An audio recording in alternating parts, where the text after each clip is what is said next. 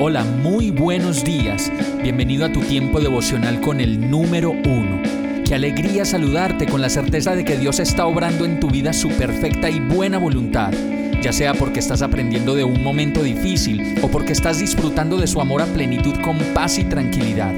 Llegó la hora de tomar tu Biblia, pues de seguro Dios te va a hablar, te va a reconfortar y lo mejor de todo, te va a dar las respuestas que estabas buscando. ¿Qué esperas? Vamos, súbete de una vez en este pequeño pero eterno vuelo devocional con destino al cielo.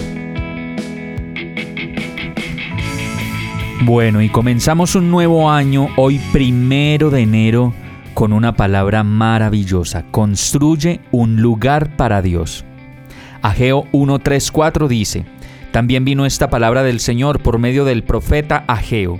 ¿Acaso es el momento apropiado para que ustedes residan en casas techadas mientras que esta casa está en ruinas? Comenzar un año siempre va a significar hacer nuevos propósitos, nuevos planes y nuevos retos que para muchos de nosotros se pueden volver una obsesión cuando de conseguir las cosas materiales se trata.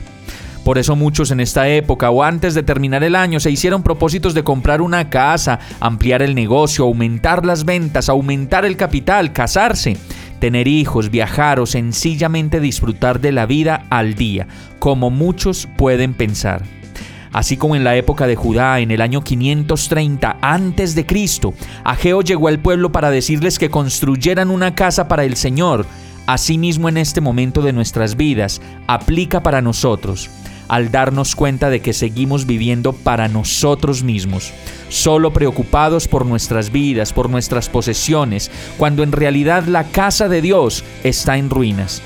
Por eso el mejor propósito para este año, hoy en el primer día, es el de poner a Dios primero en todas nuestras decisiones, en todos nuestros pensamientos y en todas y cada una de nuestras acciones. Así, solo así, podemos comenzar a edificar una nueva casa para Dios en nuestras vidas.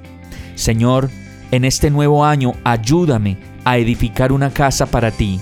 Cada día, en las mañanas, en las tardes y en las noches, antes de levantarme e iniciar un nuevo proyecto, que seas tú mi casa y yo habite en ella para siempre.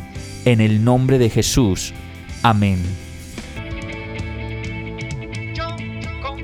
Hemos llegado al final de este tiempo con el número uno.